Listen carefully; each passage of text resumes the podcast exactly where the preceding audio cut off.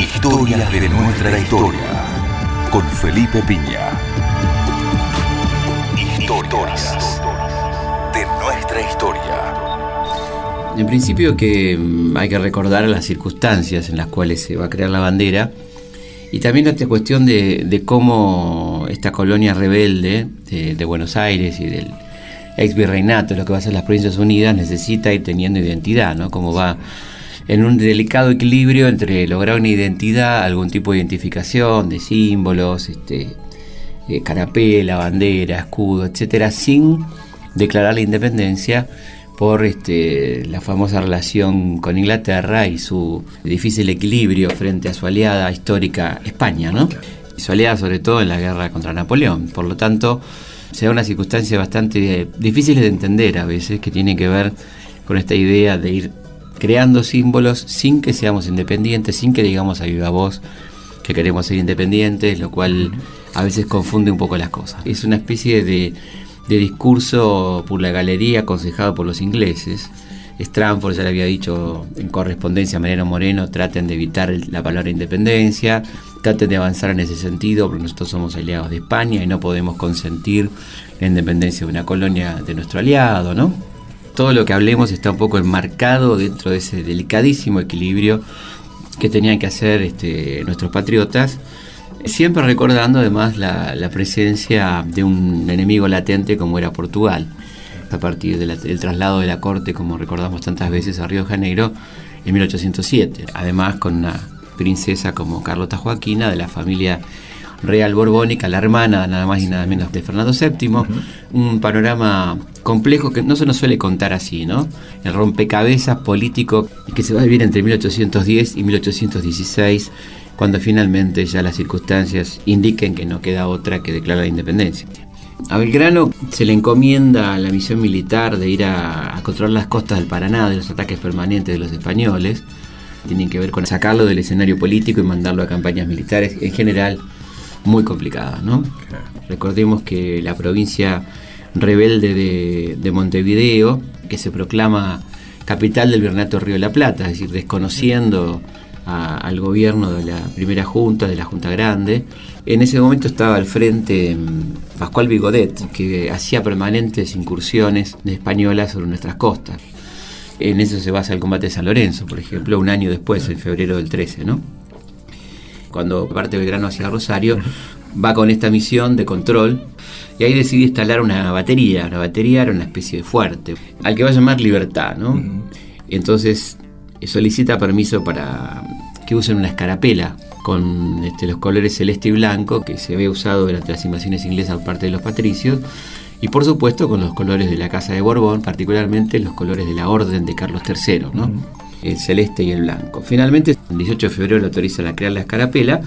Eh, ahí en ese decreto se habla de la escarapela nacional de las Provincias Unidas del Río de la Plata con dos colores blanco y azul celeste, quedando abolida la roja con que se distinguían antiguamente, que era la roja del Imperio Español, ¿no? Uh -huh. Con esta autorización del triunvirato, Belgrano se entusiasma, hace una ceremonia muy emotiva, uh -huh. Donde entrega las escarapelas, esto se produce el 23 de febrero de 1812, dice, acaben de confirmar a nuestros enemigos de la firme resolución en que estamos de sostener la independencia de la América, ¿no? Y ahí empiezan algunos roces ya con Rivadavia, cuando finalmente él el día 27, fundando la batería Independencia, ratificando este concepto de la independencia, hace jurar la bandera nacional, que todo parece indicar que tenía dos franjas, hay, hay dos versiones, ¿no? Franjas horizontales blanca, celeste y blanca, o franjas verticales, una celeste y una blanca. ¿no? Eh, ahí hace jurar entonces, frente al río Paraná, donde está el monumento a la bandera, justamente en la ciudad de Rosario, la bandera argentina. ¿Cuál fue la, la, reacción del triunvirato? Bernardino Rivadavia lo reta, le dice que no es momento, que está cometiendo un exceso, que se va a arrepentir él y todos. Esto es interesante porque uno, viendo las imágenes escolares, uno podría pensar que fue todo lo contrario, ¿no? que, que, fue felicitado, que fue un gran momento sí. de la historia nacional, ¿no? este acontecimiento, cuando en realidad fue un hecho duramente reprimido, por el cual Belgrano fue amonestado, porque le decía que se estaban complicando de esta manera las, las relaciones con este, nuestra potencia amiga Gran Bretaña. Es interesante leer lo que decía Bernardo de Monteagudo, Mártiro Libre, frente a estas vacilaciones, ¿no? De disimular la palabra independencia. Recordemos Monteagudo, un hombre que había participado de la revolución de Chuquisaca, este hombre que va a acompañar a Castelli luego en el norte, fundador de la Sociedad Patriótica, que decía esto en torno a, a la cuestión de disimular la idea de independencia, ¿no? Sería un insulto a la dignidad del pueblo americano el probar que debemos ser independientes. Este es un principio sancionado por la naturaleza y reconocido solemnemente por el Consejo de las Naciones Imparciales. El único problema que ahora se ventila es si convenga declararnos independientes, es decir, si convenga declarar que estamos en la justa posesión de nuestros derechos. Antes de todo, es preciso suponer que esta declaración sea cual fuese el modo y las circunstancias en que se haga, jamás puede ser contraria a derecho, porque no hace sino expresar el mismo en que se funda. Bien, esto decía Bernardo de Monteagudo, muy cerquita ahí de la, de la proclamación de la bandera nacional, ¿no? de la presentación de la bandera nacional en marzo de 1812. ¿no? Quizá como dato anecdótico convenga decir que la bandera nacional, la primera fue cosida por doña María Catalina Echeverría, una vecina de, Rosario, con estos colores de la escarapela, y ahí dijo entonces eh, Manuel Belgrano, juremos vencer a los enemigos interiores y exteriores, y la América del Sur será el templo de la independencia y la libertad, ¿no? el, el término interiores y exteriores, que lo que habla por sí, mismo, no deja mucha duda. Y qué interesante, ¿no? Porque todo esto es pasado por alto por, por esta historia que creyó durante mucho tiempo que no había que mostrarles a los chicos los conflictos, ¿no? Que los conflictos siempre eran negativos, una cosa que tiene que ver con la vida humana, ¿no? En un país que ha tenido tantos conflictos internos que de pronto los chicos salen este, asombrándose porque cómo, la Argentina vivió tantos años en guerra civil y por qué, de dónde viene toda esta cosa, ¿no? Y acá tenés un tipo como Belgrano, un hombre que siempre trataba de, que la cosa no se vaya de madre, mucho más tranquilo que otros personajes como por ahí como Monteagudo, por propio San Martín, que era más temperamental en algunas cosas, ¿no? Y diciendo enemigos interiores y los pone en ese orden, ¿no? Interiores y exteriores, ¿no? Y la América será el templo de la independencia y la libertad, ¿no? Esto es lo que le decía en una carta muy virulenta Bernardino Rivadavia a eh, nuestro querido Manuel Belgrano. El gobierno deja a la prudencia de usted mismo la reparación de tamaño desorden, la jura de la bandera, pero debe prevenirle que esta será la última vez que sacrificará hasta tan alto punto los respetos de su autoridad y los intereses de la nación que preside y forma, los que jamás podrán estar en oposición a la uniformidad y orden. Usted, a vuelta de correo, dará cuenta exacta de lo que haya hecho en cumplimiento de esta superior resolución. Bueno, se le acabó la paciencia arriba Rivadavia, ¿no? Yo creo que es un acto fundacional en muchos sentidos, ¿no? Es decir, vamos camino a la independencia, mm. tenemos una bandera este, y no hacemos caso a estos señores con tantas dudas, a estos timoratos, para usar una, palabra moderna. Sí, sí. Y creo que es un acto emocionante en un punto, ¿no? Es decir, eh, tiene algo muy, muy épico, ¿no? Es decir, eh, vamos para adelante, eh, le, pongo, le pongo libertad e independencia a las baterías, este, bueno, evidentemente una decisión tomada eh, muy en contrario de, lo que decía este señor. ¿no?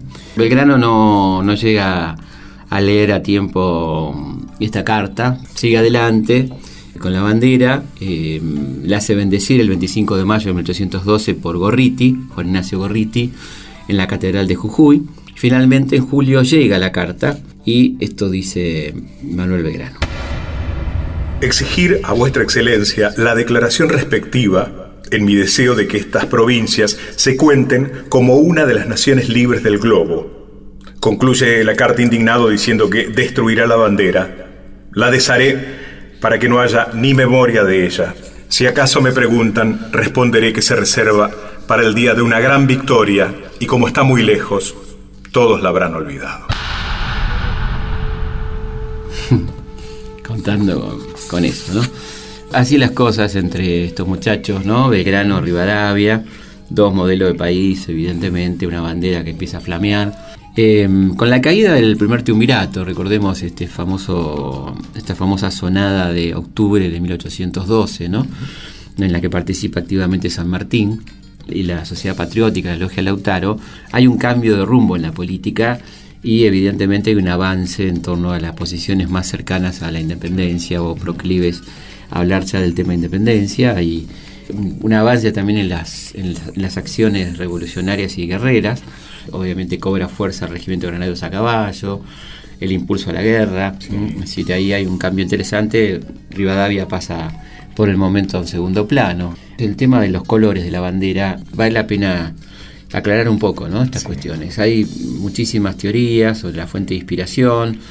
Eh, la, primera, la del cielo, que en algún punto tiene alguna realidad, algún viso de realidad, porque en realidad los colores tienen que ver con los colores borbónicos, como decíamos, en la orden de Carlos III, ¿no? que si ustedes ven los cuadros de Goya, van a ver a los borbones con la bandera argentina en el pecho, ¿no? una curiosidad. En realidad se trata de la orden de Carlos III, que a su vez se basan en, el manto de la Virgen, ¿no? en la, Inmaculada, que son los colores del cielo, celeste y blanco. O sea que en algún punto están los colores del cielo, pero mediatizados a través de esta cuestión borbónica del celeste y del blanco, ¿no? que de ahí viene la cuestión. Fijémonos lo que decía Sarmiento sobre los colores de la bandera. Las fajas celestes y blancas son el símbolo de la soberanía de los reyes españoles sobre los dominios, no de España, sino de la corona, que se extendían a Flandes, a Nápoles, a las Indias, y de esa banda real hicieron nuestros padres divisa y escarapela. El 25 de mayo, para mostrar que del pecho de un rey cautivo tomábamos nuestra propia soberanía como pueblo, que no dependió del Consejo de Castilla, ni de ahí en adelante dependería del disuelto Consejo de Indias. Bueno, esto decía Sarmiento abonando un poco la teoría esta de, los colores borbónicos de nuestra bandera, ¿no es cierto?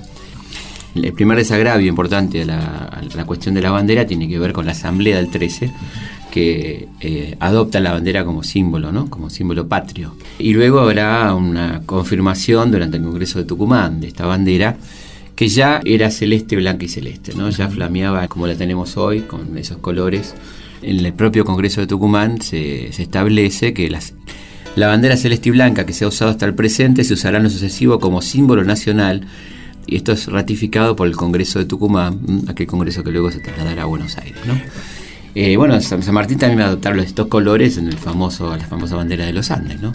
Durante la época de Rosas ocurre algo curioso, porque como el poncho celeste, era el color de los unitarios, este, particularmente los de la Valle, ¿no? los, de Paz. Eh, lo que hace Rosas es oscurecer la bandera, la torna más azul, digamos, es una bandera azul, blanca y azul, con los escuditos y el emblema mueran los salvajes unitarios. Vio la Santa Federación, mueran los salvajes unitarios. ¿no?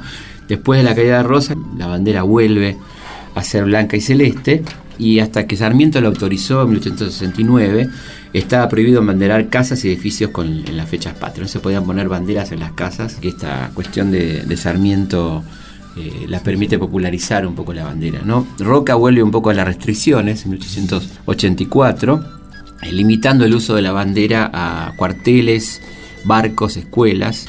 Y todavía se seguía discutiendo si la bandera tenía que ser más azul o más celeste y blanca hasta que en 1944 el presidente Farrell estableció por decreto que la bandera oficial de la nación es la bandera con sol. Los colores están distribuidos en tres franjas horizontales, celeste, blanca y celeste. El sol, con los 32 rayos flamígeros y rectos, será del color amarillo del oro. Esta bandera fue durante mucho tiempo la bandera de guerra, ¿no? Este, hasta que en 1985 el doctor Alfonsín estableció esa bandera como la bandera nacional y que todo el mundo la podía usar. El sol remitía a un recuerdo a los pueblos originarios, particularmente al imperio incaico. ¿no? Después, eh, otra cosa que tiene que ver con la bandera fue el famoso monumento, la bandera, que se tardaron su tiempo en hacerlo. Eh, el proyecto original es del 3 de mayo de 1898. El Consejo Deliberante de Rosario aprobó la ordenanza para levantar una bandera en el lugar donde obviamente Belgrano la, hizo por primera vez. El Poder Ejecutivo Nacional en septiembre del 3 autorizó el dinero, comenzaron la construcción en el 43 y recién fue inaugurado en junio de 1957. Pasaron unos cuantos añitos desde el decreto hasta que finalmente, plena libertadora, se inauguró el monumento a la bandera, hecho por el arquitecto Ángel Guido con los escultores Bigatti y Fioravanti. ¿no? Fue inaugurado el 20 de junio, el Día de la Bandera de 1957. Yo creo que la bandera mm, ha sufrido procesos este, interesantes en la historia reciente argentina que tenía que ver con que durante la dictadura eh, formaba parte de esa simbología militar, donde los símbolos en general no eran antipáticos, ¿no? Este, increíblemente había como una separación de la gente del símbolo porque el exceso de uso de parte de los genocidas la apropiación de esos símbolos hacía que la gente cantara el himno bajito, no tuviera esta cuestión del embanderamiento y todo esto que fue cambiando claramente con la vuelta a la democracia y yo creo que pegó un salto muy fuerte, independientemente de la cuestión del fútbol, donde sí la bandera aparecía, ¿no? los mundiales. Mm. Me parece que fue un salto fuerte después del 2001, donde ya los jóvenes se apoderaron de la bandera y en los recitales, en las reuniones de jóvenes, eh, aparece la bandera argentina como algo apropiado por la gente. ¿no? A todos nos pasaba esta cuestión de vincular, lamentablemente y erróneamente, ¿no? el himno con una cuestión marcial por esa impronta tan tremenda que nos dejó la dictadura militar. ¿no? Yo creo que la bandera hoy flamea con mucha más tranquilidad y la gente se siente mucho más cercana a la bandera de lo que se sentía hace mucho tiempo. ¿no? Y creo que es un lindo homenaje y ojalá que este 27 de febrero flamee muy en alto la bandera y que todo el mundo sienta que es el símbolo. No, no por una cuestión patriotera ni, ni que tenga que ver con este horrible mm, chauvinismo que siempre es en desmedro de otro, ¿no? Si en vez de disfrutar lo mío estoy diciendo soy mejor que el otro, sino con el orgullo de, ser argentino en el mejor sentido de la palabra. No por ser mejor que nadie, justamente. ¿no? lo que tiene que ver con la identidad que siempre es tan interesante. Alta en el cielo, un águila guerrera, audaz se triunfal. Azul unala del color del cielo. Azul unala el color del mar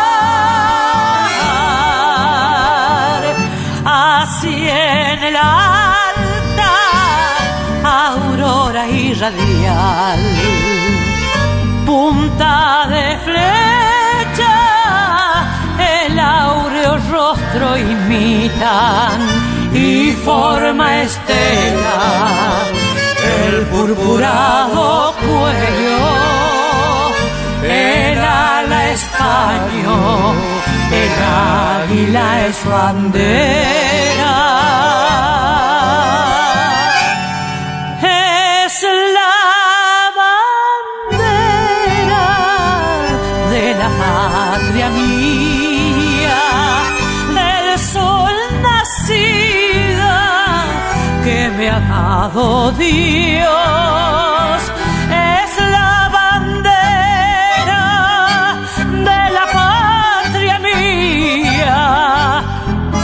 sol nacida que me ha dado Dios.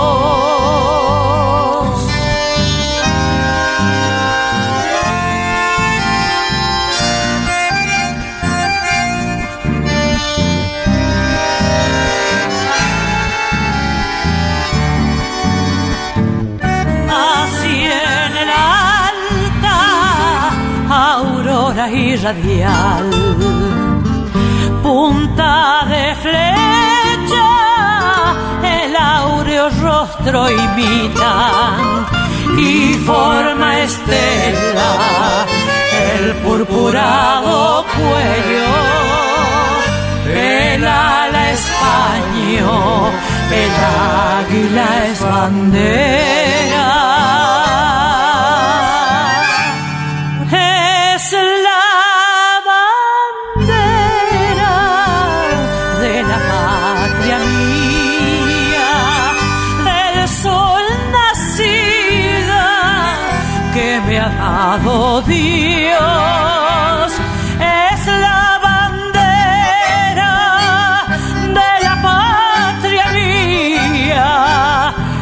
del sol nací.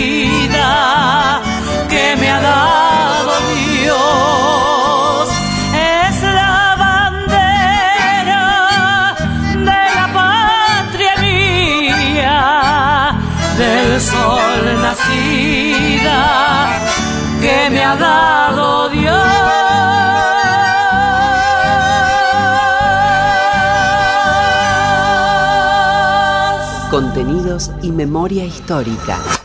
Radio Nacional.